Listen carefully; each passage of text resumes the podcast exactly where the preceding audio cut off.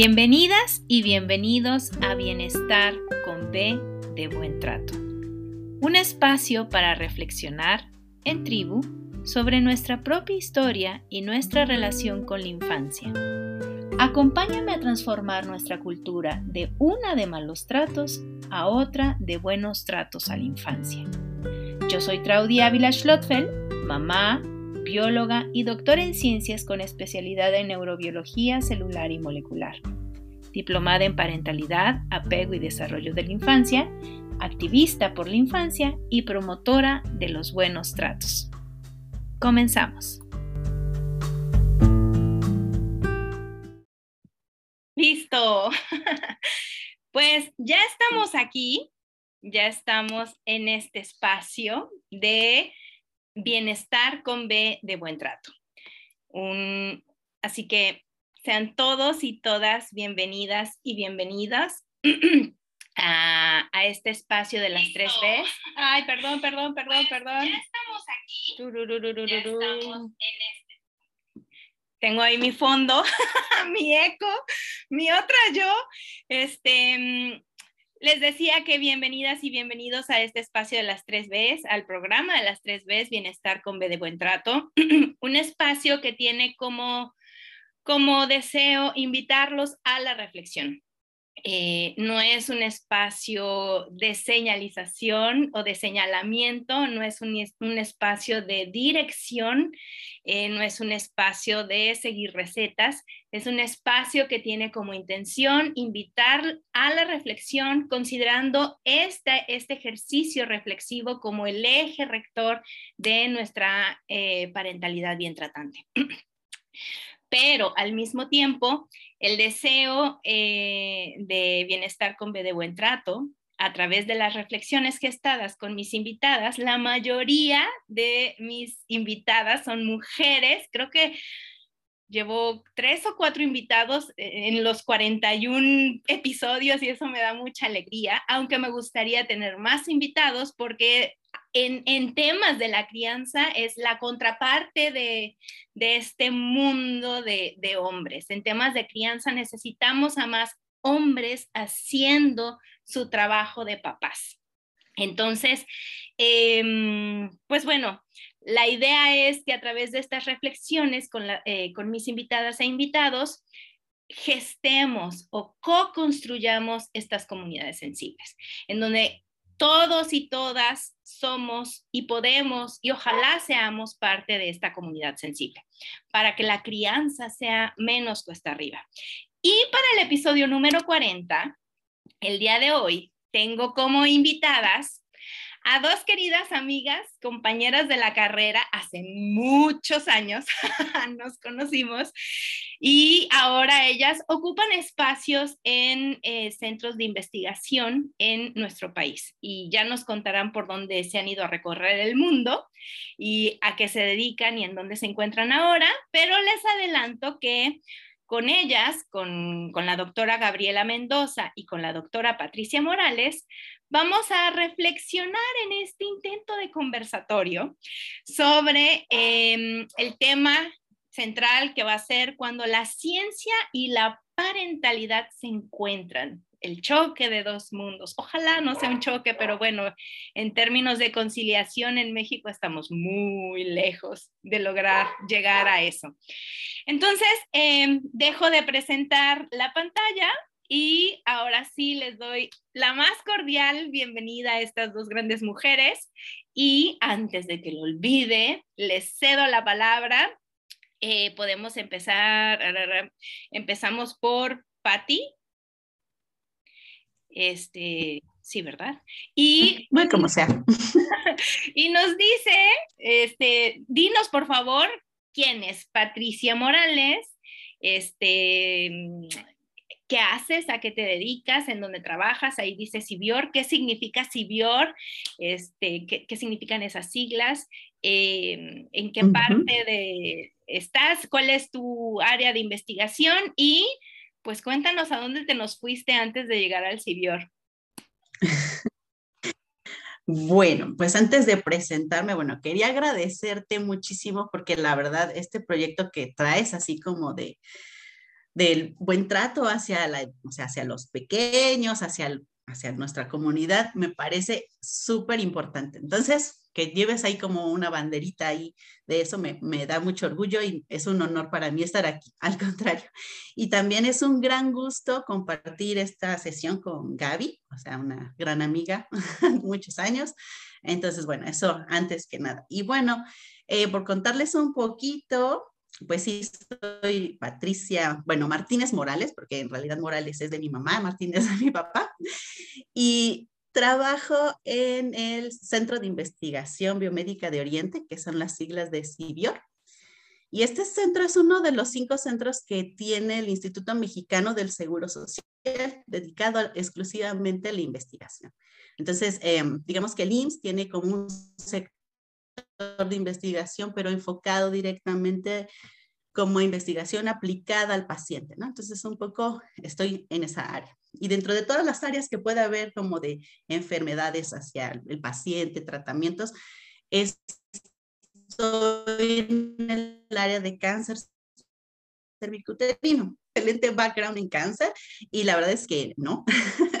Yo vengo, pues os voy a contar ahí un poco de chisme, después de que terminamos ahí la carrera y en biología, pues me fui a España, estuve ahí haciendo un máster, me seguí con el doctorado y bueno, yo me especialicé en, desarrollo del sistema nervioso central, o sea, nada que ver con cáncer. Entonces dices, bueno, un poco en choque, ¿no? Pero bueno, la vida te va poniendo un poco ahí puntos importantes. Eh, estuvimos ahí, me casé con Gerardo, que es un compañero que también ustedes conocen. Estuvimos ahí un ratote en España y nos regresamos, ¿no? Ya como por ahí, había hecho un postdoc ahí en España también. Regresé, o sea, para eso no les cuento el chisme tan largo, un poco corto. Eh, pues sí, estuvimos en España mucho tiempo y casados, pues 11 años de casados hasta que decidimos emprender el mundo de ser padres, ¿no? Entonces, Ahí ya es otro mundo, es otra historia, pero bueno, sí quiero decir que disfrutamos mucho el tiempo en pareja juntos. Y bueno, ya en el 2015 vino nuestro primer pequeño, eh, Pablo, y en el 2017 vino eh, Sandra. Entonces ahora actualmente tengo dos pequeños, seis y cuatro años, y bueno, es un poco intentar conciliar, como lo dices, este trabajo que llevo en el Centro de Investigación Biomédica de Oriente con el mundo de la parentalidad, que es todo un mundo, ¿no? Entonces, eh, esa es mi presentación. Si quieren, luego como retomamos un poco los retos y demás para dejarle un poco la palabra a Gaby, que también nos contará. Hola, ¿me escuchas? Sí, sí. Pues bienvenida también, Gaby. Eh, cuéntanos justo eso, un poco la historia de quién es Gaby, eh, a dónde te fuiste, cómo llegaste a dónde estás. Y yo puse ahí un AM, pero yo recuerdo, o sea, debe, debes de pertenecer a un programa de una institución en, en, la, en, Yucatán, ¿cierto? Sí, mira, te platico un poco. Eh, bueno, Gabriela Mendoza, Gaby, mejor conocida como Gaby para los cuates y para amigos de antaño como lo son eh, Trau y, y Patti y Gerardo también, como bien eh, ya ahorita comentó mi querida Patti. Bueno, yo soy bióloga de formación de la Universidad en Puebla, ¿no? Ahí es donde nos conocimos, eh, Draudy, Patti, Gerardo y yo, y, otros colegas más, ¿no? En fin.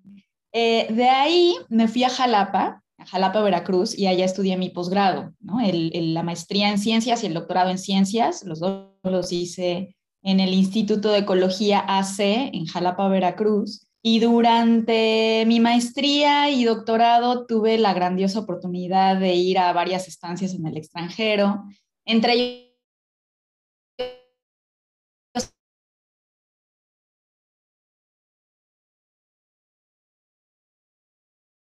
entre que yo estuve haciendo una estancia en la Universidad de Sevilla este, bueno, pues aproveché también un, eh, periodo corto para visitar a los grandes amigos y tuve oportunidad de visitar distintos laboratorios en otras partes del mundo, ¿no? Que te dan como un panorama diferente de la ciencia en otros países y qué es lo que se está haciendo y cómo lo puedes aplicar en tu país, ¿no? Entonces, después de que terminé el doctorado en ciencias en Jalapa, Veracruz, me fui a la Facultad de Estudios Superiores de Iztacala, de la UNAM, en, en Estado de México, y estuve por allá haciendo una estancia postdoctoral de aproximadamente año y medio. Y digo aproximadamente porque no, eh, antes de terminar el segundo año, que era el último año de estancia postdoctoral que yo tenía, encontré una oportunidad en un programa de gobierno, como bien dice Trau, que es un, es un programa federal que se llama o se llamaba Cátedras CONACYT, actualmente se llama Investigadores por México. Entonces, eh, me contrataron a partir de 2015, renuncié a mi estancia postdoctoral para encontrar una mayor estabilidad eh, laboral, o más bien en esta búsqueda de estabilidad laboral que, todavía estamos, seguimos en la búsqueda, pero bueno, es una, una, oportunidad a un plazo un poquito más largo, ¿no? Que un postdoc que se acaba en uno, máximo dos años.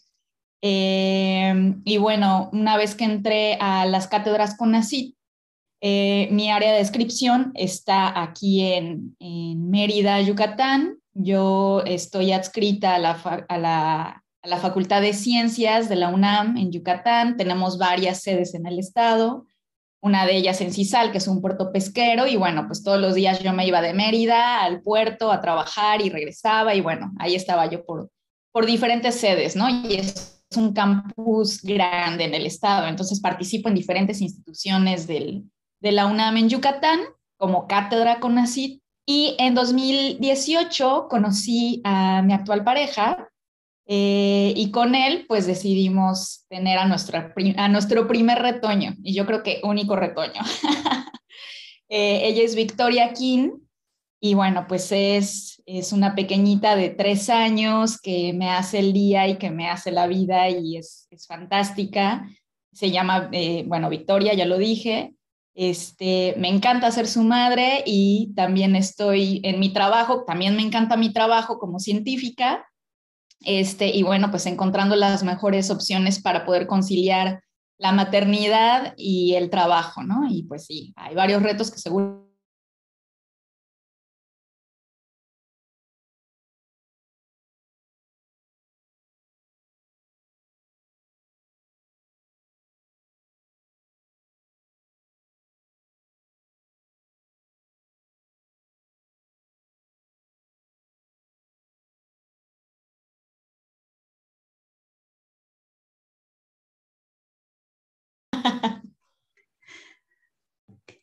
Dice que no nos escucha.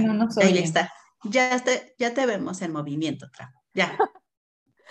ok, me, me quedé en que Gaby nos decía que es todo un reto y, y no sé qué más pudiste haber dicho, pero lo adivino yo sin estar en la investigación en un centro de investigación. Pues prácticamente ahí terminé, ¿no? Y, te daba la palabra para que tú nos fueras eh, guiando sobre el conversatorio, que me parece muy prudente y muy interesante en estos tiempos porque habemos muchas madres científicas, ¿no? Que estamos lidiando con, pues, con esta situación de vida, ¿no? De parentalidad llevar la parentalidad de la mejor manera, ¿no? Como tú la ves con, bueno, y como debe ser vista de manera general, de ve con buenos tratos. Este, y pues bueno, aquí bien puesta para platicar sobre nuestra experiencia. Ay, muchísimas gracias.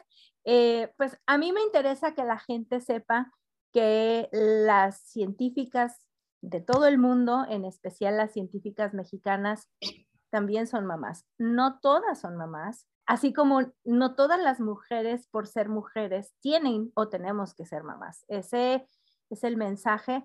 Y eh, si dentro de la ciencia no todas tienen que ser mamás y no todas son mamás, sí hay un grupo de mujeres que haciendo su labor de investigación son mamás y son dos mundos muy demandantes eh, conciliar laboralmente en la academia, por ejemplo, se complica, yo lo viví, pero no me imagino una conciliación en el mundo de la ciencia que es tan, ay, ¿cómo se llama? Perdón porque se me olvidan mucho los conceptos, pero es tan celosa, digámoslo así, eh, y el mundo de la, de la parentalidad que también es, es compleja. ¿no? ¿Cómo lo han vivido ustedes?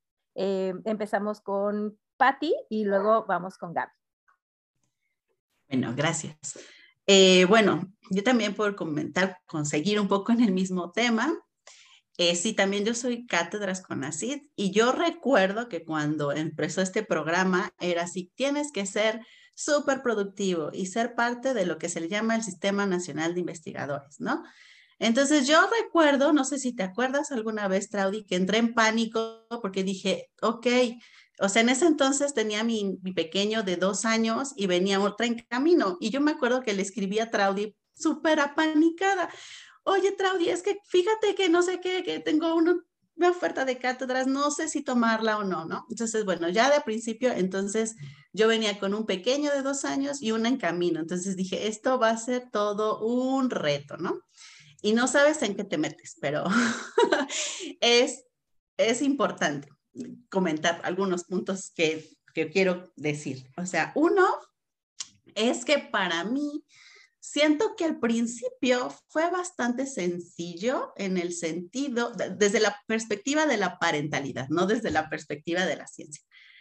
Porque cuando son muy pequeñitos los niños, o sea, tú estás con ellos, los abrazas, o sea, juegas con ellos un poco y, y la verdad es que esa convivencia no es tan demandante.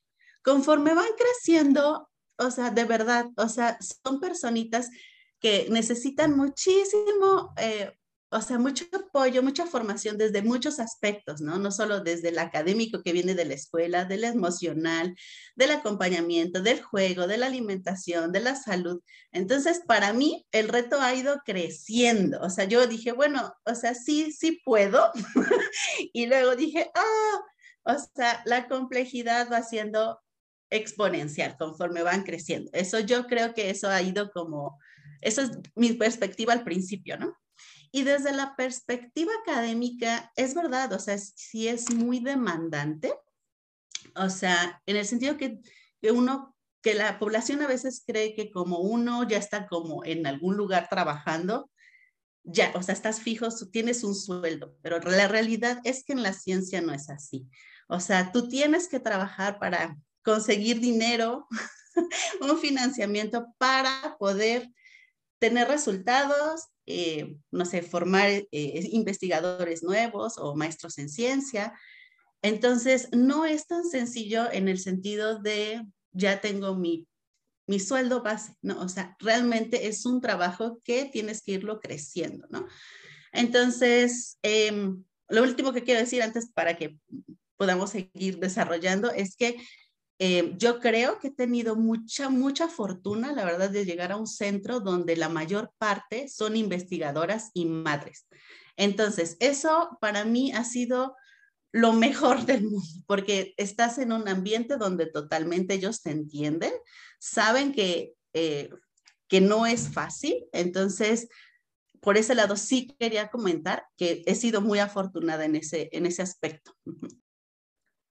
Y antes de darle la palabra a Gaby, eh, la gente eh, que cree que los científicos no hacen nada y que se sientan a esperar que las cosas les, les salgan como por sorpresa o por magia, eh, esto que, que apunta Patti es súper importante que lo consideremos. En términos de parentalidad, hay varias competencias o habilidades parentales.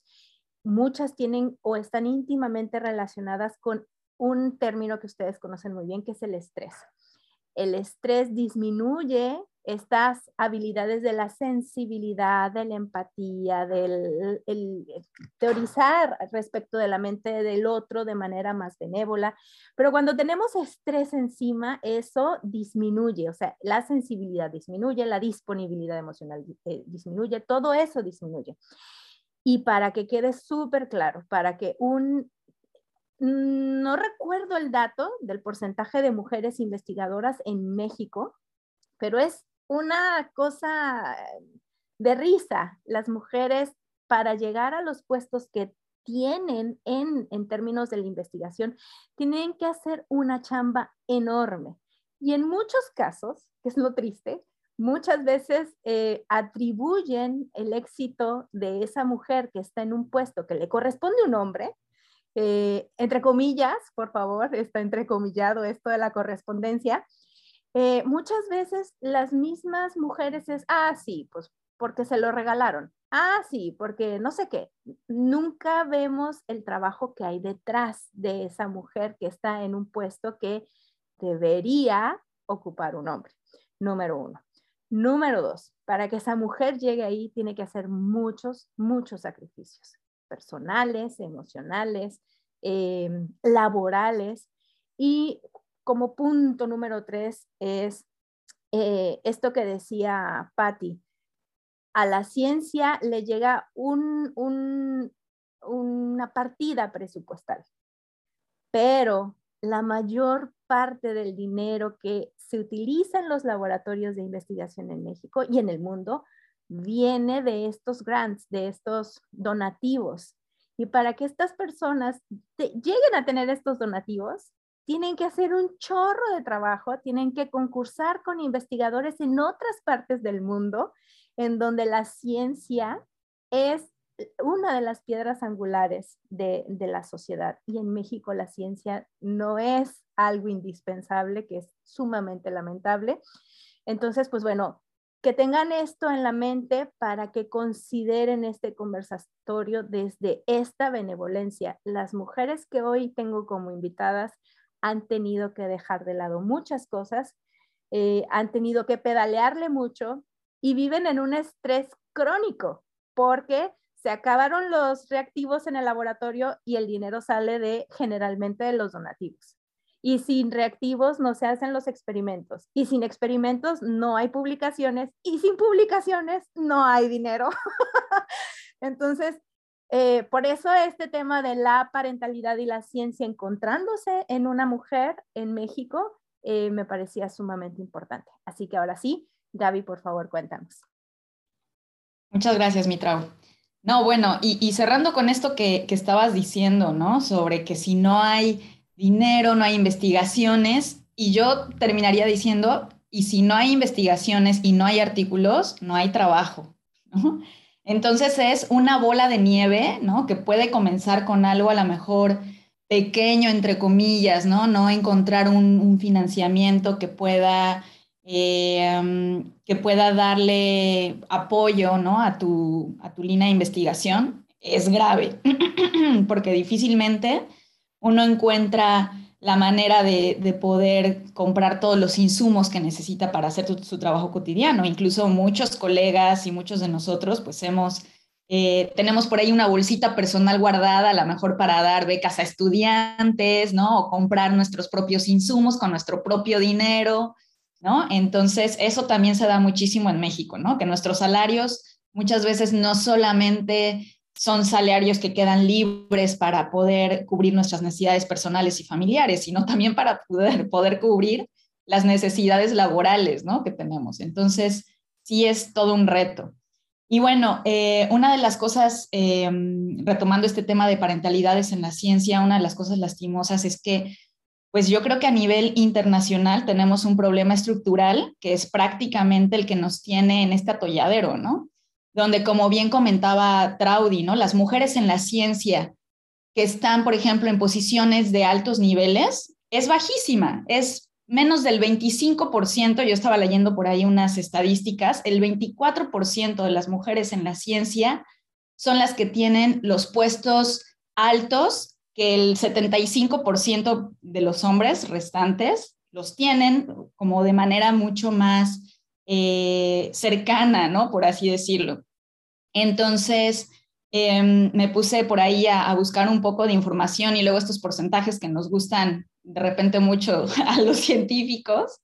Y por ahí estaba viendo que se tiene calculado que a nivel mundial el 34% de las mujeres profesionales abandonan sus carreras, ¿no? sus carreras que, están vinculadas con ciencia, tecnología, ingeniería, matemáticas y medicina, son las ciencias en STEM, eh, pues prácticamente el 34% de las mujeres cuando se vuelven madres abandonan este tipo de carreras, ¿no? Porque justamente, como bien lo dijo Traudy, son muy demandantes y eh, pues requiere pues prácticamente un trabajo de tiempo completo, ¿no? Incluso estaba viendo varios videos de denuncias de colegas, mujeres en diferentes partes del mundo. Esto es un problema estructural mundial, ¿no? Que por supuesto en México también lo tenemos, eh, donde las violencias contra las mujeres es mucho mayor y sobre todo cuando se vuelven madres, ¿no? Porque como, como sabemos y como lo hemos platicado, pues la ciencia es un trabajo de tiempo completo, pero también tenemos el tiempo completo de ser madres, ¿no? Entonces ahí es donde está la dificultad a veces de poder conciliar una cosa con la otra, ¿no? Una de las cosas que también a mí me llama mucho la atención es, por ejemplo, los derechos, los derechos laborales, ¿no? Que se tienen en las parentalidades. Simplemente los permisos parentales son muy inequitativos, ¿no? Acá en México, por ejemplo, tenemos 90 días este, de, mm, mm, se me fue, eh, de incapacidad, ¿no? En el momento que tú te embarazas y vas a tener a tus hijos, son 90 días los que te dan, son 30 días antes del parto y 60 días posteriores al al parto, ¿no? Para los varones, si bien les va, son 5 días, cinco días, ¿no? Entonces ya desde ahí se está marcando esta brecha de género y cómo los cuidados parentales están prácticamente asignados a las mujeres y a los hombres en mucha, en mucha menor medida, ¿no?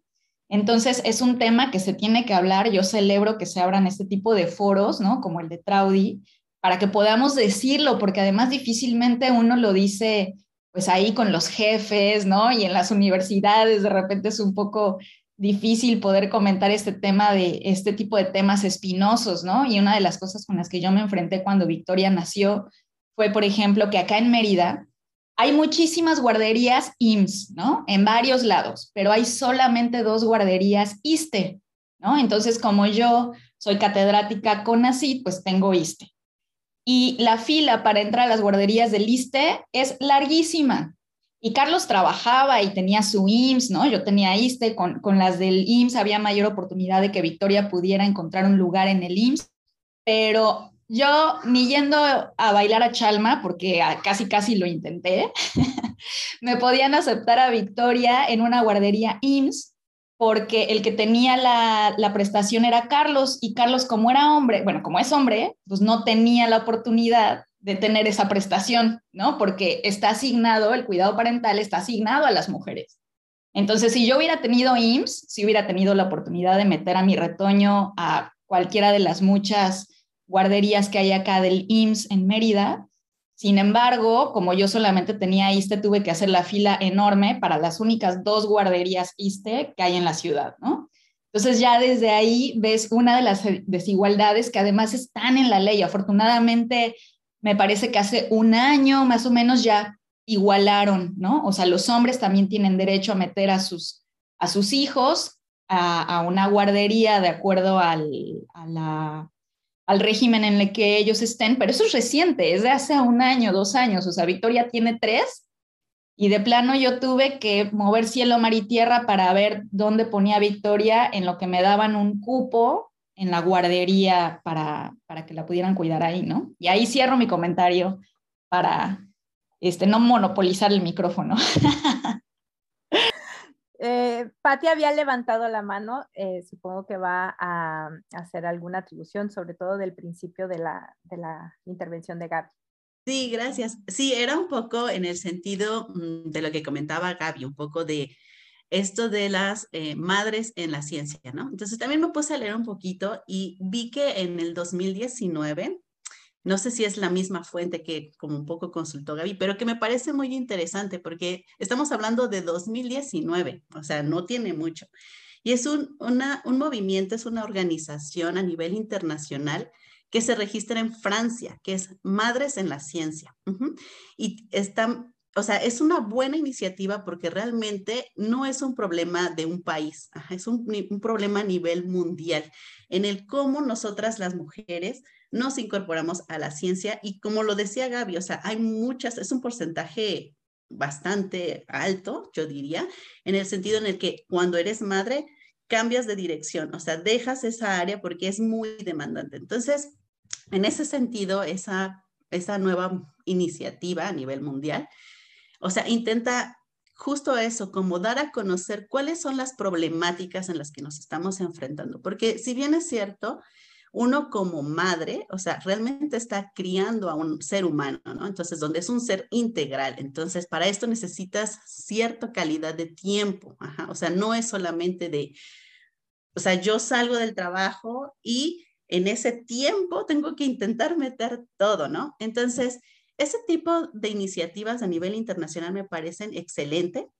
Y también, eh, por ejemplo, apenas, ah, creo que fue hace un año o dos, Gaby también me invitó a un grupo de Facebook que es Comunidades Científicas Mexicanas.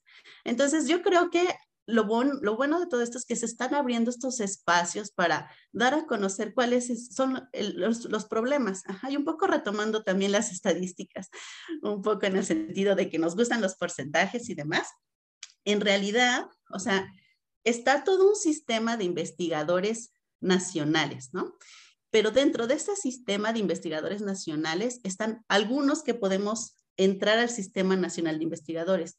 En nuestro caso es como, no es opcional porque es un requisito como cátedras con ACID o como investigadores por México, pero en otros casos el, el ingreso al Sistema Nacional de Investigadores también es como un apoyo económico a investigadores que tienen un sueldo un poco bajo, ¿no? Entonces, un poco por ponerlos en contexto. Este Sistema Nacional de Investigadores se abrió en, 1984 y empezó eh, haciendo un poco la historia, un poco. En ese entonces, solo el 20% de las mujeres pertenecía al Sistema Nacional de Investigadores. Estamos ahora en el 2021 y estamos alrededor del 34%, o sea, lo cual quiere decir que de todos los investigadores en México, una parte del Sistema Nacional de Investigadores, solo el 34% somos mujeres. Y de eso, viendo las estadísticas, hay como ciertos niveles, que es lo que comentaba Gaby, ¿no? En donde el nivel 3 es como lo máximo. Pero fíjense que viendo las estadísticas, la mayor parte se desplaza hacia lo que es la parte inicial. Y eso se refleja muchísimo porque realmente el trabajo de ser padre y madre es, o sea, es demandante. O sea, no es que diga uno, eh, me lo cuidan y ya está. O sea, no, realmente es mucho tiempo invertido. Entonces yo creo que eh, el abrir justo este tipo de charlas es es súper importante. Eso es lo que quería un poco intervenir en la primera parte de la charla de Gaby. Me sirve estos datos que reflejan justamente un poco este dato del 34% que nos dijo Gaby en su intervención respecto a las mujeres que están en, en, en carreras STEM, eh, que al ser mamás dejan eh, su propósito de vida. Y es que parece tan, tan simple, pero tener una pasión. Para que una mujer decida estudiar una carrera relacionada con la ciencia y la tecnología, se requiere que muchísimos astros se conjunten. No porque las mujeres no querramos ocupar ese espacio, no porque no querramos ser astronautas, no porque no querramos estar haciendo en los laboratorios Western Blood o mm, este, inmunotransfecciones, lo que sea. Lo que pasa es que para que una mujer llegue a materializar ese sueño, eh, eh, la sociedad tendría que hacer un trabajo que no hacemos, ¿no? Por un lado. Y entonces ya contracorriente están estudiando una carrera relacionada a la ciencia y la tecnología o a las artes, este, y resulta que se embarazan. Y, de verdad yo calculo en, mi laboratorio con mi ex jefe Saurio, este, una compañera eh, fue mamá y de verdad yo veía es sumamente cuesta arriba conciliar ser estudiante de posgrado, ya no pensar en ser investigadora y ser mamá. Eh, o sea, de verdad es un trabajo muy, muy demandante tratar de conciliar. Y esto me lleva a estos datos que decía eh, Gaby respecto al tema de las guarderías y las licencias parentales. En México no existe una licencia parental. Existe la licencia de maternidad y existe la licencia de paternidad. Y claramente el tema es muy desigual. Si nosotros necesitamos que los papás eh, se incorporen a la crianza, los papás, el cerebro de los papás para que puedan sentir ese amor por sus hijos, para que sean empáticos, para que sean sensibles, para que respondan a las necesidades de sus pequeños, pues ellos necesitan la interacción cotidiana. Si no se involucran en la crianza, estos papás pasan de largo el ejercicio parental. Por eso yo les decía, el, el término maternidad y paternidad es el simple hecho de ser mamá y de ser papá, pero el término de parentalidad es un verbo en construcción cotidiana, ¿no? Entonces necesitamos que los papás tengan una licencia de paternidad, que yo ojalá en algún momento le llamen parentalidad, porque la licencia parental es para las mamás y los papás de manera equitativa. Una mamá no puede em, gozar del beneficio de tener a su pareja. Pensemos que los dos son científicos, como es el caso de Patty, y que los dos se dedican a la investigación. Este, ¿Y cómo le hace este papá si no tiene este permiso de seis meses para asegurar la lactancia materna exclusiva de este bebé recién nacido? Si, solo tiene cinco días, o sea, no es ni una semana. Entonces, em, es una pena, estamos muy lejos de alcanzar estos permisos mm, o licencias parentales que hay en otros países, en, en europeos sobre todo, este, en donde la licencia para la mamá es mucho más extendida y obviamente la licencia parental para el papá sí es, o sea, no es un mero trámite para decir, sí, ya eres papá, felicidades, aquí están tus cinco días. Em, sí, sí es muy, muy difícil em, y nos enfrenta a estas desigualdades. La parentalidad es un tema de dos, es un tema cuando son mamás científicas, mamás en general, y son mamás autónomas, es decir, no hay un papá una, o una pareja acompañando la, parentalidad de esta persona, eh, ya no es un trabajo de dos, es un trabajo de la comunidad que rodea a esa mamá autónoma. Y aquí retomo el tema que había dicho Patti, que, que agradecía estar en el CIVIOR porque la mayoría de las investigadoras son mamás. Y en ese sentido se gesta esta comunidad sensible, porque tú como mamá investigadora sabes eh, qué más o menos necesita la otra persona. Y de eso se trata este espacio, de hacer evidente las desigualdades en términos de las mujeres en general las desigualdades en términos de la ciencia y mucho más exquisito las desigualdades para las investigadoras en la ciencia que son mamás. Gaby, por favor.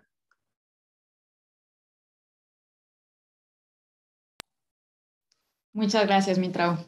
Bueno, pues continuando igual con, con este tema, ahorita me hiciste pensar este, y retomar cuando una mujer está estudiando su carrera científica, ¿no? Para, para, poder llegar a tener un doctorado, un postdoctorado y entonces dedicarse a la ciencia este, y lograr ser líder de, de algún laboratorio, bueno, pues ya se imaginarán que, o sea, esto lo digo para la audiencia, ¿no? Que necesita pues, un montón de años de invertir su tiempo en, en el, pues prácticamente en, en, la, en la práctica, ¿no? Y en la especialización de su, de su línea de investigación.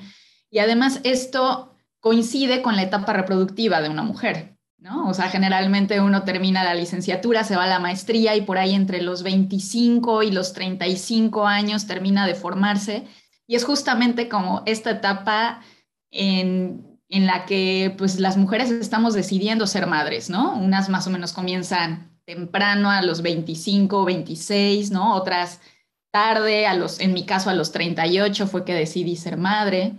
Eh, pero bueno, lo, que quiero decir con esto es que generalmente se atraviesa una cosa con la otra, ¿no? Estas, estas dos pasiones y estas dos tareas, ¿no? Que, que mm, intentamos conciliar, ¿no? Y entonces, eh, esto que dice Trau sobre que los hombres también necesitan formar parte de, esta, de este ejercicio parental, bueno, pues, pues tiene que comenzar, comenzarse a gestar desde, desde la estructura, ¿no? Desde la reglamentación, desde, desde los gobiernos, ¿no? Abriéndose a, nuevas, a nuevos esquemas de parentalidades, ¿no? Donde efectivamente, pues la mujer se nos ha asignado este rol de género, ¿no? Que tiene un estereotipo fundamentalmente patriarcal, ¿no? Este, donde pues nosotras como mujeres tenemos que dedicarnos a la crianza, al cuidado y además a todo el trabajo que, implica ser madre y tener funcionando la casa y, también esta como autoexigencia, ¿no? Que muchas mujeres tenemos este, hacia nosotras mismas y hacia las colegas y compañeras, ¿no? Donde em, pues la estructura patriarcal demanda que las mujeres seamos buenas madres y buenas trabajadoras también, ¿no? Entonces, bueno, finalmente eh, yo también soy eh, pues promotora de, que esto tenga que cambiar, ¿no? Y, y, tenemos que cambiar desde, desde cómo nos vemos a nosotras mismas, ¿no? este, para disminuir esa autoexigencia que muchas veces tenemos y que de verdad es bien difícil y uno se enfrenta a uno misma, ¿no? A mí me pasa todo el tiempo, este, como a bajarle una o dos rayitas, ¿no? Porque queremos ser perfectas en todo, ¿no? Y a veces sentimos que se nos derrumba la casa y se nos derrumba la maternidad y se nos derrumba el trabajo y que no podemos más, ¿no? Este, con, con todo el mundo que estamos pues estamos poniendo a girar y pues más bien tenemos que ser más sensibles también con nosotras mismas y presionar para que esta estructura patriarcal cambie, ¿no? Cambie y los hombres se involucren cada vez más en estos roles afectivos, ¿no? Y, y, y sean responsables con su paternidad, ¿no?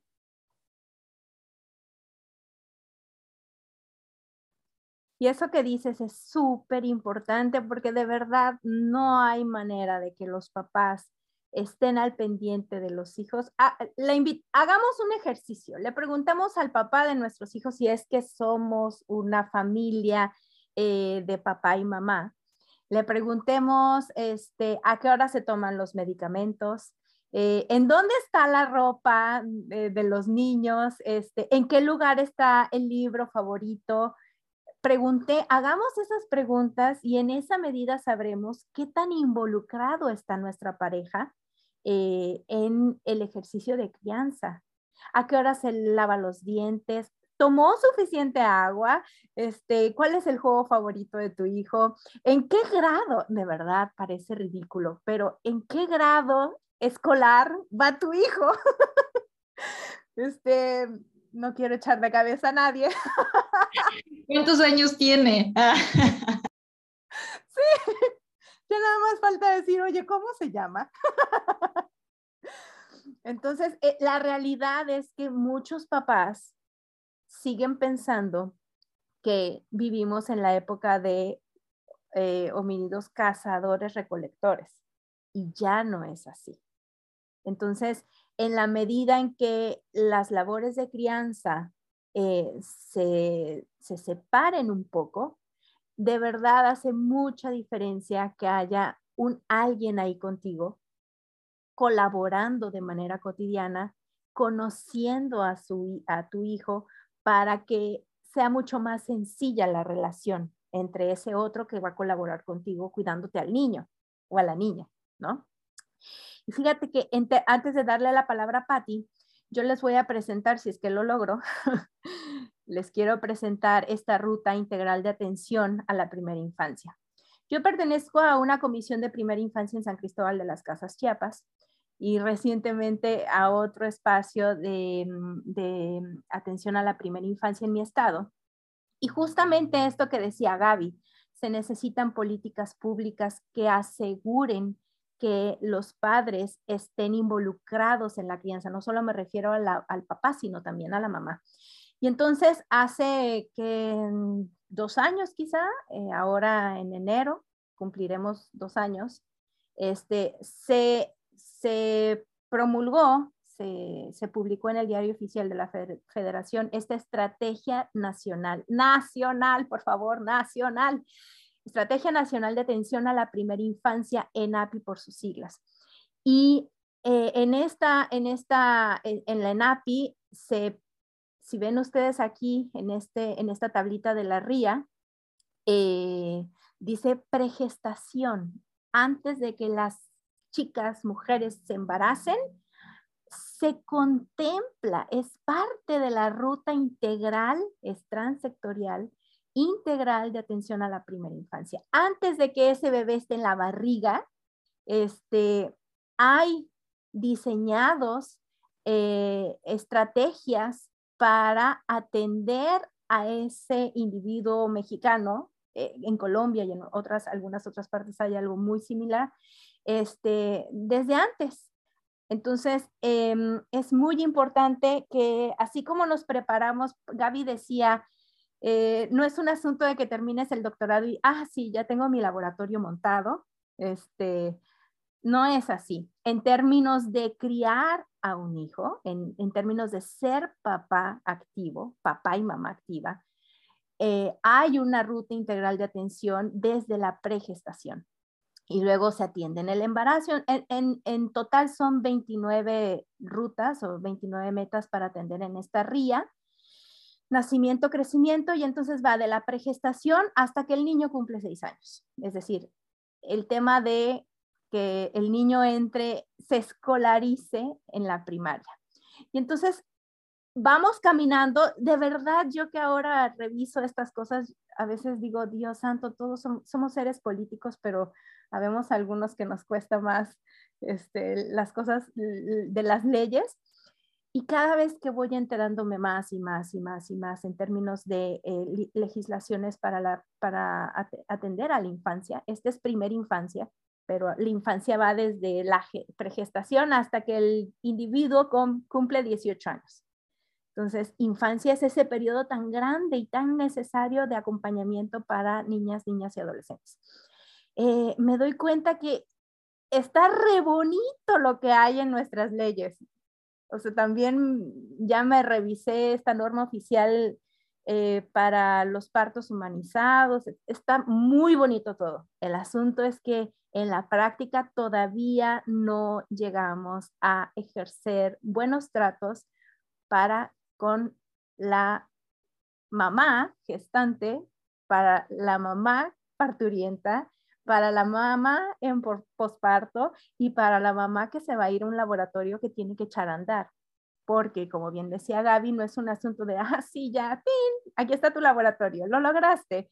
Entonces, en ese vaivén de conseguir un espacio y de hacerte un nombre como Patricia Martínez, em, ya nace tu primer pequeñita.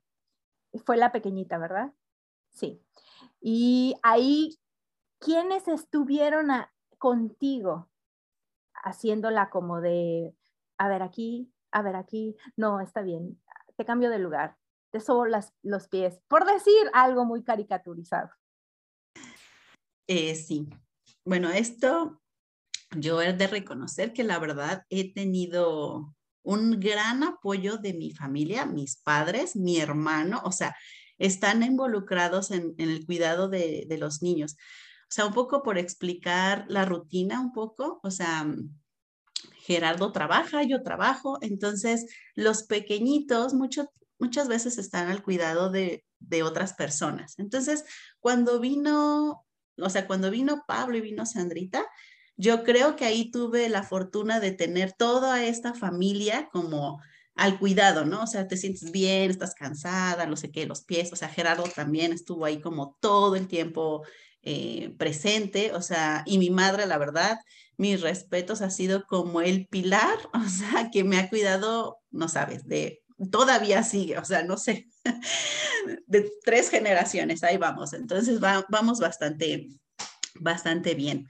Entonces, yo creo que eso mm, está bien, o sea, hay que agradecer realmente a, esta comunidad que te cuida, ¿no? O sea, porque no solamente para que tú puedas desarrollarte profesionalmente, sino como padre necesitas mucho apoyo emocional. O sea, Y un poco lo contabas tú al principio del nivel de estrés al que uno está sometido. Entonces, ese estrés es como importante saberlo manejar, porque, o sea, lo que yo no quiero es llegar a mi casa y pues descargar todo ese estrés que no es correcto con otras personas, ¿no? Entonces, en el sentido de tener una comunidad que te apoya, eso es como muy importante. Y yo no sé si en estos, em, em, en este sentido, la sociedad todavía se reconozca que, que todo eso es importante para la formación del al final del pequeño, porque si tú estás bien,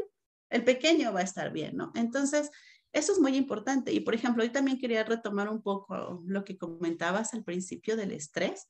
O sea, yo sí tuve que tomar un curso de cómo manejar mis emociones. O sea, como, a ver, vamos a, empezar por mí. y entonces, vamos, no sé qué. Entonces, al final, eh, yo creo que el ser madre investigadora es un componente, o sea, tiene varios componentes y uno no está sola. Entonces, si uno, eh, o sea, por ejemplo, lo pongo en ejemplo, ahorita que yo les cuento de mi familia, mi esposo, pero también tengo ahí eh, compañeras de trabajo. tengo investigadoras que son madres y que colaboramos. Entonces, en ese sentido, yo creo que aunque la sociedad desde el punto de vista eh, del sistema, como ha estado eh, funcionando todo el tiempo, como que de cierta manera nos hemos estado organizando nosotros como instintivamente, no lo sé, hemos empezado a crear redes, pero sin quererlo, o sea, no de que necesito tal cosa, sino como que es como esa empatía y te vas conectando con personas y entonces puedes empezar a funcionar. O sea, sí es importante hacer mención de los problemas, pero yo creo que de alguna manera las mujeres tenemos esa facilidad de conectarnos para sacar cosas adelante. Entonces, eso creo que mm, habría que reconocernos el gran apoyo que tenemos como mujeres. Eso quería comentar un. Eso, e, eso me llena de, alegría el corazón, porque saber que eh, en tu espacio eh, eh, laboral existe esta solidaridad o sororidad, creo que es el término, eh, hace menos eh, complejo intentar conciliar eh, la parentalidad y la investigación. Em, yo antes de aquí voy haciendo mis anotaciones de lo que van diciendo y voy a empezar con, antes de pasarle la palabra a Gaby, yo creo que esta sería como nuestra última ronda. voy a empezar diciendo que para poder em, eh, resonar, sintonizar, empatizar, mentalizar a nuestros hijos e hijas, hablando de la crianza, pero también con, cualquier otro adulto, em, es súper necesario hacer un trabajo en términos de la gestión de las emociones. Eh, por eso el trabajo reflexivo en las habilidades parentales es tan importante, es, es, es quien le da vuelta a, a, todo este sistema de engranajes parentales para ser un papá o una mamá suficientemente buenos. Yo recuerdo, creo que fue Gaby, eh, que, que, trajo a, a, a colación la palabra perfectas.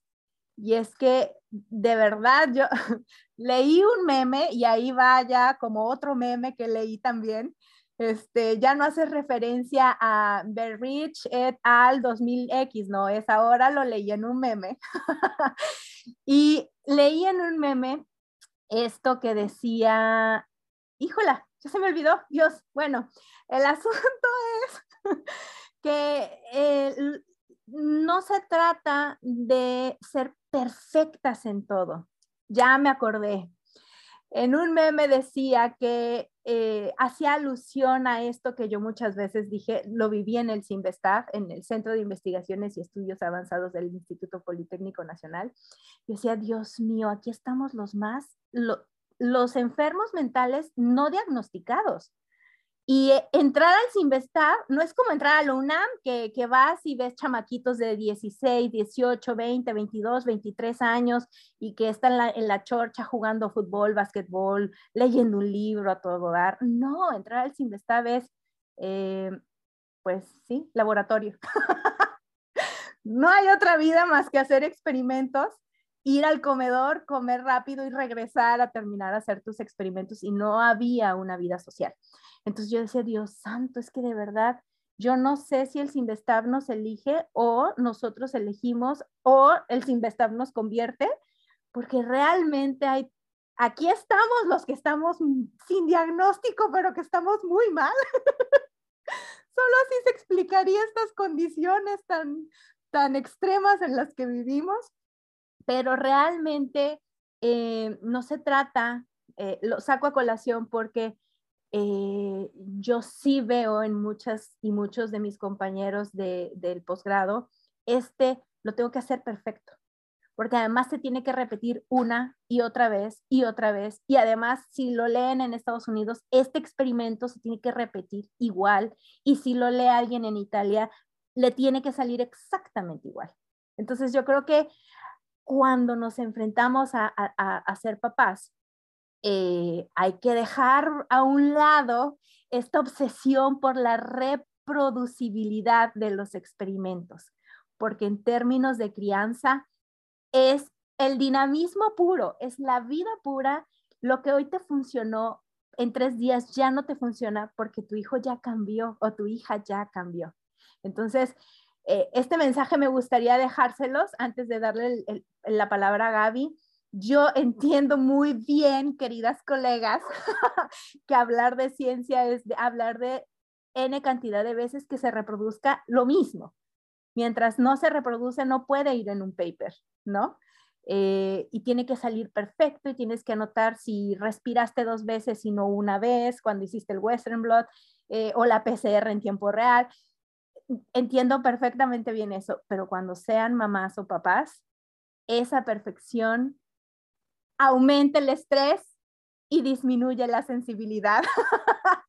y no aplica porque de verdad los hijos son seres vivos, son seres humanos y son cambiantes.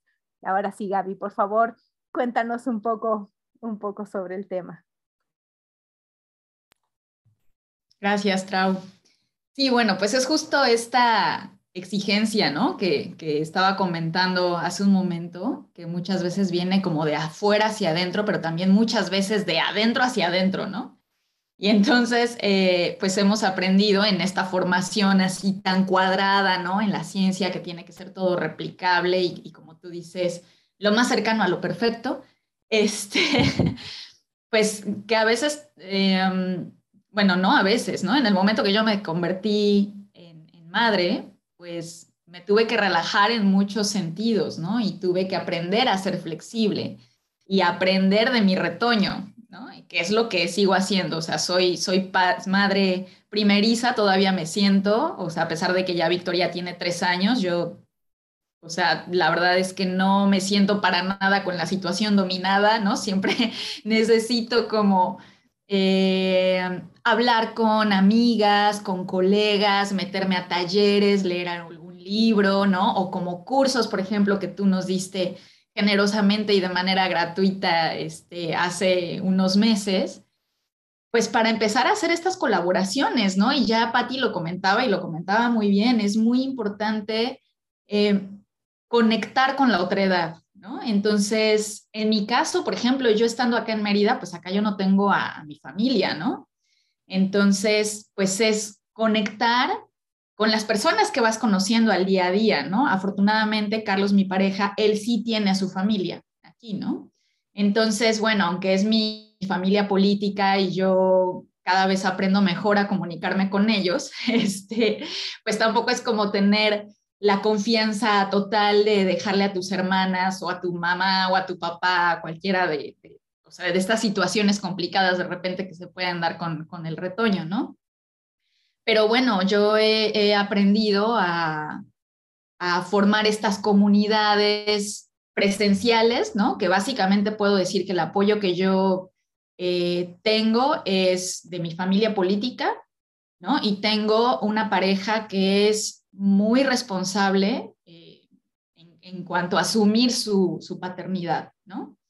Entonces, creo que eso me ha hecho sentir, eh, pues, diría apoyada, aunque en realidad es, o sea, no es apoyada porque pues no es como la tarea que yo tenga que asumir como mía, ¿no? Sino que es una, una paternidad compartida, ¿no? Entonces, eso, o sea, me siento con una pareja que asume su responsabilidad, yo asumo mi responsabilidad y eso prácticamente es lo que nos ha hecho eh, pues movernos, ¿no? Y que yo pueda continuar con mi área laboral, ¿no? Una de las cosas, por ejemplo, que también quería compartir con, con todos es que en este artículo que leí me llamó mucho la, mucho la atención que decía eh, que con la llegada del primer hijo, generalmente la productividad en una mujer cae el 48%, ¿no? Entonces, eh, o sea, es, es, brutal, es casi la mitad de la productividad cuando te conviertes en madre, ¿no? Y, por ejemplo, decían que en, esta, en este mismo estudio, el 61% de las madres científicas dijeron que, que después de haber tenido su primer hijo, se había afectado completamente su vida laboral, los padres también dijeron eso, ¿no? Pero fue el 38%, ¿no? 38 versus el 61% para, para las madres. Entonces, sí, o sea, estamos construyendo nexos, nos estamos vinculando con la, otra, la nos estamos apoyando, pero falta mucho, mucho trabajo. Tenemos que seguir abriendo estos canales, tenemos que seguir visibilizando la necesidad que, que tenemos de, pues de, cambiar la estructura, ¿no? Y, ya para cerrar solamente quiero compartir una cuestión anecdótica, cuando yo me convertí en madre y que regresé al, al trabajo y estaba en el laboratorio, pues imagínense, ¿no? Yo pues estoy lactando a Victoria todavía, ya estamos, yo creo que ya al paso de, de este, pues a lo mejor eh, terminar con la lactancia de Victoria, ya no la veo tan apegada, pero bueno, pues a los dos meses cuando yo regresé a, trabajar, pues ya se imaginarán, ¿no? Después de una, una lactancia al 100%, porque era lactancia exclusiva, este, pues yo llegaba al laboratorio y era cosa de trabajar ahí ocho horas y mi trabajo está a 40 kilómetros de mi casa, ¿no? No era como que yo pudiera venir a, este, este, a, descargarme y luego regresar al trabajo, ¿no? Entonces yo allá llevaba todo mi, kit y, y, era muy difícil, o sea, fue, fue difícil inicialmente encontrar un espacio limpio, seguro y privado eh, para, hacer, para poder hacer las extracciones, ¿no? Y estamos hablando de la Universidad Nacional, ¿no? Entonces, vaya, al final encontré un espacio con estas condiciones para poder hacerlo, pero no fue sencillo, ¿no? Porque la estructura no está hecha para, para cubrir estas necesidades, ¿no? Entonces, pues solamente eh, quería compartir eso. No, no, es que nos estemos quejando, pero es, yo creo que sí es cosa de visibilizar todo el trabajo que todavía falta y que tenemos que seguir haciendo, ¿no? Gracias, Gaby, por justo eso. Eh, algo tan sencillo como intentar amamantar a tus hijos el tiempo que tú y tu bebé decidan o, que tú gestiones y que decidas eh, en términos de bienestar para ti y para tu bebé, no, no es tan sencillo, este, porque como tú dices, bueno, es que a veces hacen lactarios. Lactarios creo que en México hay bien poquitos. Este, y de esos lactarios, como si no hubiéramos mujeres, este, hay eh, muy pocos lactarios. Y dentro de esos lactarios yo recuerdo haber visto algunas, alguna vez eh, alguna denuncia de, no manches, el lactario está al lado del baño, ¿no? Por ejemplo. O no hay nada que, yo revisé un lactario en, en la estancia infantil de la Universidad Autónoma de Chiapas en Tuxtla Gutiérrez está bellísimo y, te invita a extraerte la leche o a amamantar a tu bebé, tienes un horario para llegar y amamantar a tu bebé en un espacio muy bonito. Y es que tú dices, bueno, pero ¿para qué lo quieres bonito? Pues porque para que salga la leche, yo necesito estar cómoda. y entonces lo que hace falta es conocer y reconocer a las mujeres con necesidades físicas y emocionales básicas que todos los seres humanos tenemos. Y en ese sentido, quiero retomar, antes de que Patti nos haga su última intervención, eh, el término es coparentalidad. Súper importante que se lleven, perdón, iba a decir y se me había olvidado. Alicia Pérez López eh, nos, les manda saludos. Eh, nos dice que es un gusto saber de ustedes y de sus experiencias y que en su caso efectivamente dejó a un lado mi formación profesional para enfocarse en la crianza de sus hijos y el tema también es cómo retomar y quizá esa podría ser una, de, una parte de tu última intervención, Patti, cómo, ok, ya soy mamá y dejo en pausa y ahora cómo retomo, que además eso yo lo he pensado tanto.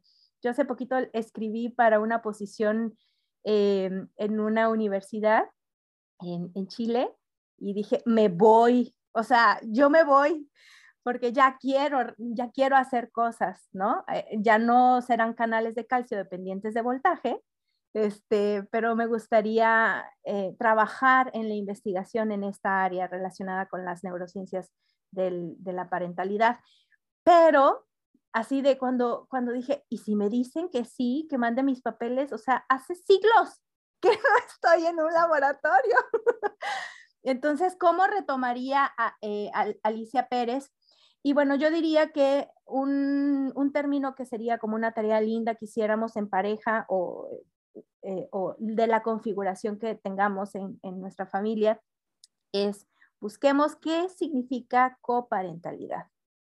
¿Por qué es importante el término? porque es importante empezarlo a introducir, así como mm, buenos tratos, no existe eh, una definición y qué bueno porque eso da pie para enriquecer el término de buenos tratos. Yo utilicé esa ausencia en la RAE, por ejemplo, este, para poner cómo, se escribe el bienestar. Bienestar todos sabemos que lo hemos sentido alguna vez. Pues el bienestar, ese que tú sientes, se escribe con B, no de bebé, sino de buenos tratos. Y entonces la idea es que, que pensemos un poco más sobre estos temas para que en algún momento, como embudo, les llegue a las investigadoras eh, mexicanas y de todo el mundo, porque Gaby decía perfectamente bien, no es un asunto nada más de las mamás científicas investigadoras mexicanas, es un asunto de las mamás científicas investigadoras en el mundo, ¿no? Y em, déjame, quisiera ya para compartirles esta diapositiva. ¿Y por qué se las comparto? Porque aquí viene un poco eh, lo que decía, lo que decía, ya no me acuerdo en este punto, creo que fue Patti o Gaby, pero lo que podemos ver ahí es la ecología de la crianza. Así como esto que vimos de los nichos ecológicos con la maestra Mayen, y que creo que también vimos en algún otro momento con, con Concha María López, y los que se fueron al área de campo lo vieron mucho más a profundidad. El asunto no es eh, solamente la relación directa con nuestros hijos, porque alguien, no, anoté el tema, pero no anoté quién, asumiendo que mi memoria era muy buena, alguien dijo, o sea, llego del trabajo y cómo me conecto. Eh, este estrés laboral, este, estas faltas de políticas públicas, esta falta de legislación en términos de investigación, esta falta de legislación en términos de eh, primera infancia, esta falta de legislación para las licencias parentales y, e, y que eso baje a, la, a la práctica cotidiana, esta falta de sensibilidad con el vecino, la vecina, tu amiga, porque vas con la amiga y, uy, ya lloró y ya, oye, pero, o sea, deja, tiene que sufrir, el mundo es difícil, Pues claro, tiene que sufrir, pero no voy a ser yo su fuente de estrés. No puedo ser yo su fuente de estrés porque yo soy su fuente de bienestar, ¿cierto? Entonces, esto es como, no sé cómo puede salir aquí mi foquito. Creo que aquí está. No sale, pero bueno. es decirles que esta figura me gusta mucho porque conecta muy bien el tema de la ecología de la crianza con lo que sucede cuando una mamá o un papá están estresados. En condiciones de estrés, se activa todo el sistema, todo el cuerpo, para que esta persona se prepare para el ataque, para la huida o para quedarse inmovilizado. Cualquiera de esos tres mecanismos, activo o pasivo, imposibilita que este adulto cuidador esté disponible para gestionar las emociones de sus hijos. Y ahora sí, si es que logro salir de aquí, eh, no sé cómo salir de aquí. ¡Auxilio! Deja de, compartir la pantalla. Ahí, ahí está. ahí está. Entonces, pues bueno, eh, quizá podríamos retomar con tu última participación, este, Patti, este tema de eh, cómo retomar, cómo le hacemos.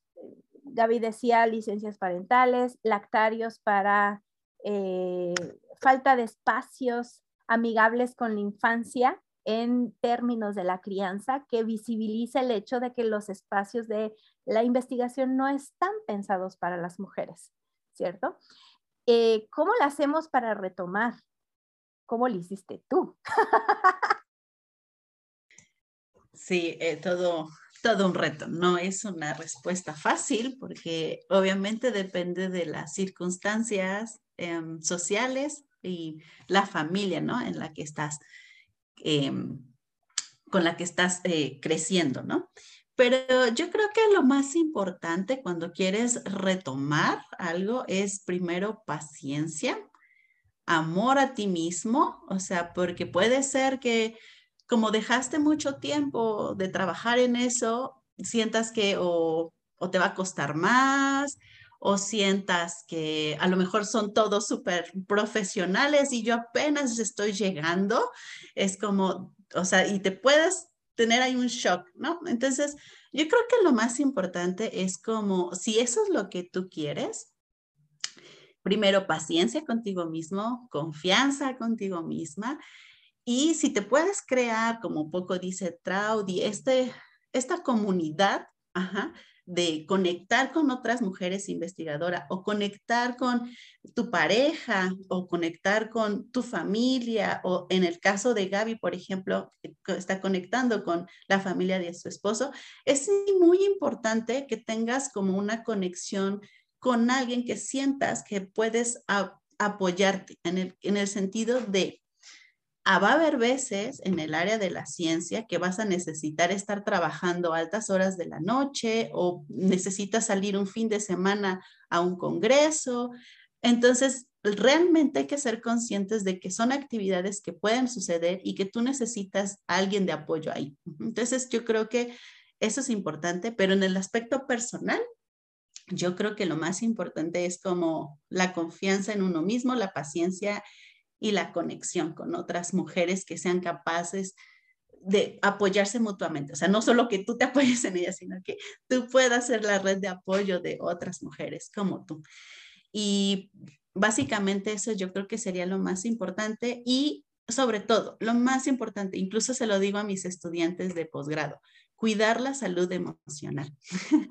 Porque si no te cuidas tú emocionalmente, llámese por estrés, por depresión, por ansiedad, por lo que sea, no vas a funcionar solo en el aspecto académico, sino en tus relaciones. Y en el caso de las madres o padres, pues va a afectar a tus hijos, ¿no? Entonces, lo más importante es como el autocuidado. Yo creo que esa sería mi recomendación.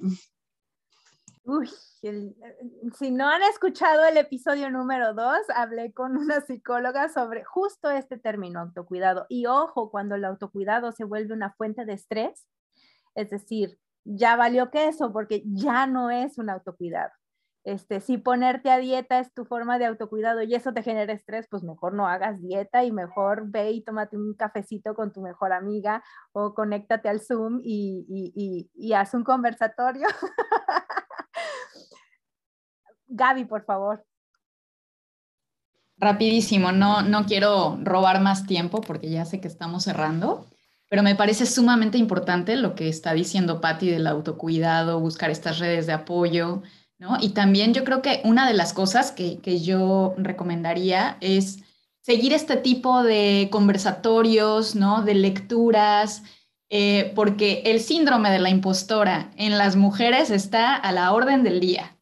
Y a mí personalmente me ha ayudado mucho escuchar a científicas, a, madres o que no lo son, pero simplemente mujeres científicas que admiro en este tipo de conversatorios que prácticamente describen una sensación muy similar a la que yo he sentido, ¿no? Y entonces eso me pone como en perspectiva y me hace entender que no soy la única que se siente así, ¿no? Porque este síndrome del, eh, si lo pueden buscar, el síndrome del impostor, ¿no? Generalmente ataca a las mujeres. Y digo ataca porque se vuelve un monstruo que nos hace creer que, no podemos, que la cosa está muy difícil, que hemos perdido experiencia o habilidades, ¿no? Sobre todo cuando te conviertes en madre y, y, vuelcas mucha de, tus atenciones y de tus capacidades hacia tu cría y que es parte este, normal, fisiológica, ¿no? Pero, pero podemos regresar y sí, es un, es un reto, ¿no? Es, es una carretera cuesta arriba que nos cuesta muchísimo más trabajo a las mujeres que a los hombres. Pero una de las cosas que a mí me ayudó mucho fue empezarme a abrir a este tema, ¿no?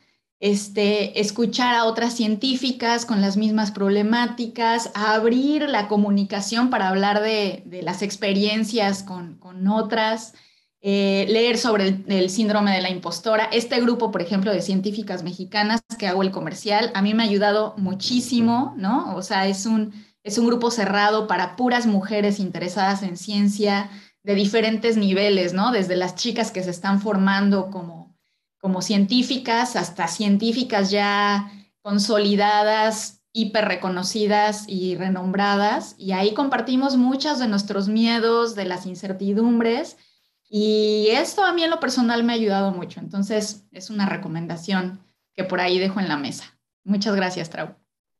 Pues gracias a ustedes. Yo diría que esta última intervención de Gaby estuvo súper buena porque justo eh, yo tengo una nueva ídola. Yo antes tenía mis ídolas e ídolos canalólogos, ahora ya son de otra área. Y justo me puse a buscar una mujer que se llama Ruth Feldman. Y esta mujer es una mujer de verdad súper impresionante. Eh, trabaja en Estados Unidos y también trabaja, tiene un instituto ella en, Israel. Y hace, eh, recuerdo que en alguna entrevista que, que escuché que le hicieron, decía, yo dejé la ciencia y fui mamá. Y después, muchos años después, retomé la ciencia. Y eso me llevó a, a escribir, le dije, seguro ni me, va, ni me va a leer, quién sabe si le llegue y tampoco sé si me va a contestar. Y me encantó porque me dijo, dedícate ahora a ser mamá de tu hijo, ¿no?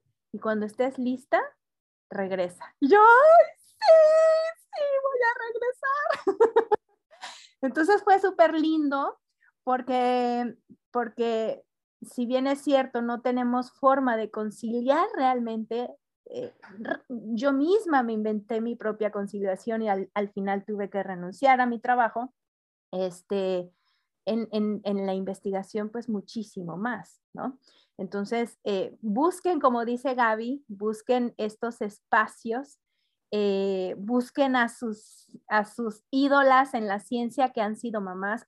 Hay una chica que se llama Rebecca Sachs, ella trabaja en el MIT en Estados Unidos y ha hecho un trabajo sorprendente respecto a la teoría de la mente. Eh, y, ella también es mamá. Y una de las fotos más famosas que la he visto en todos los grupos y páginas de crianza es esta resonancia de el cerebro de, de Rebecca Sachs con su bebé bueno, con su hijo, besándose.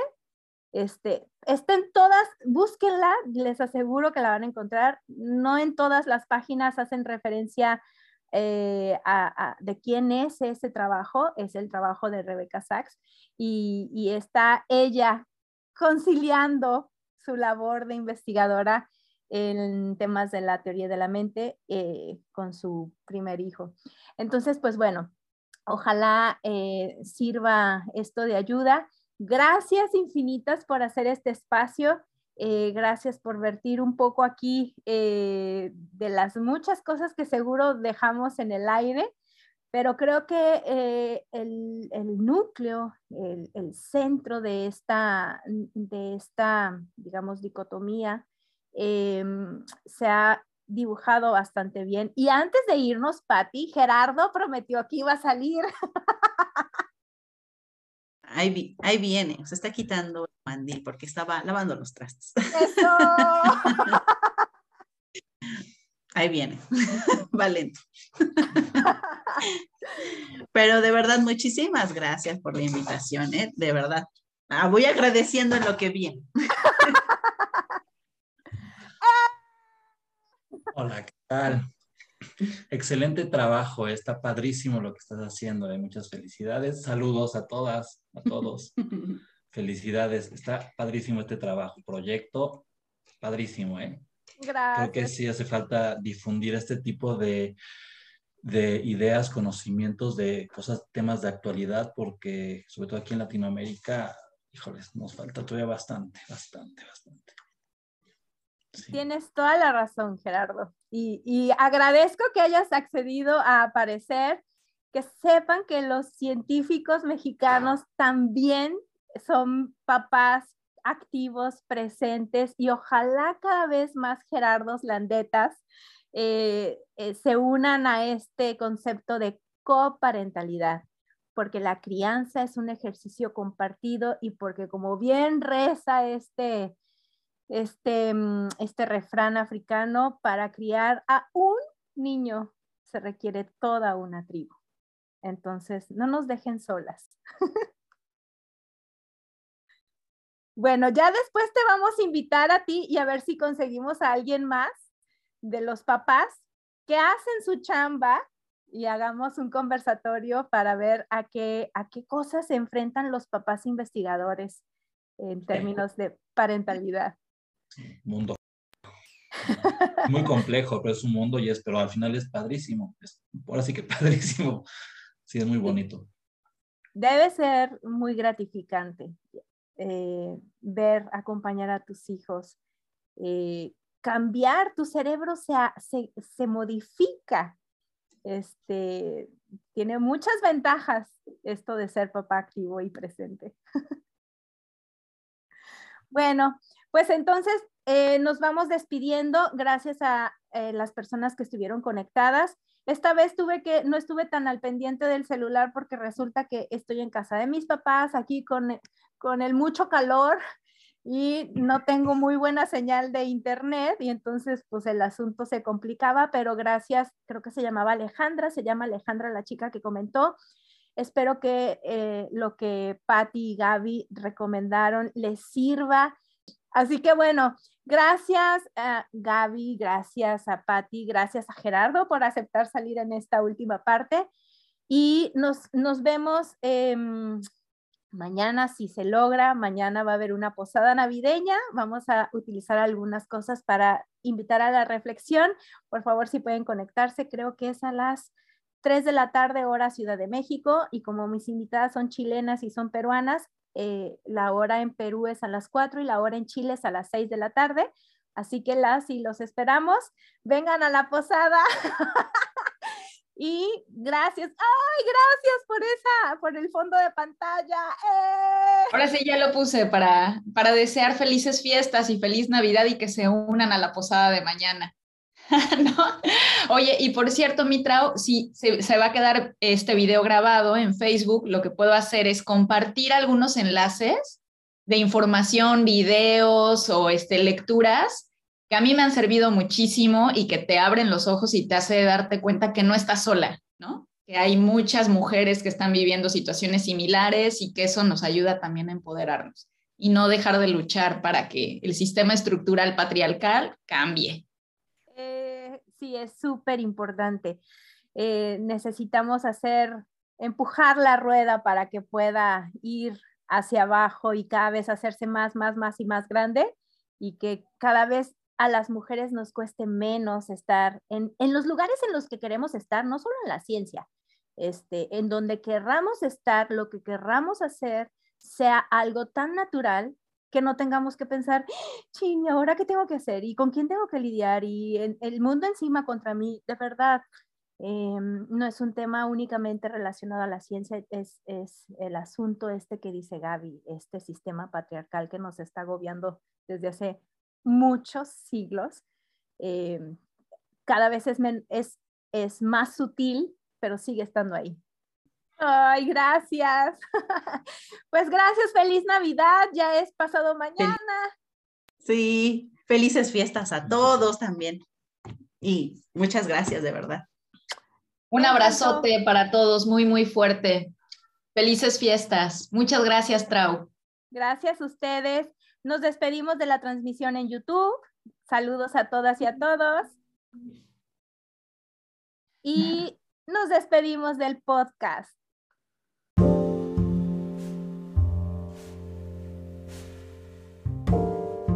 Gracias por acompañarme en esta nueva emisión de Bienestar con B de Buen Trato. Les espero en el próximo episodio.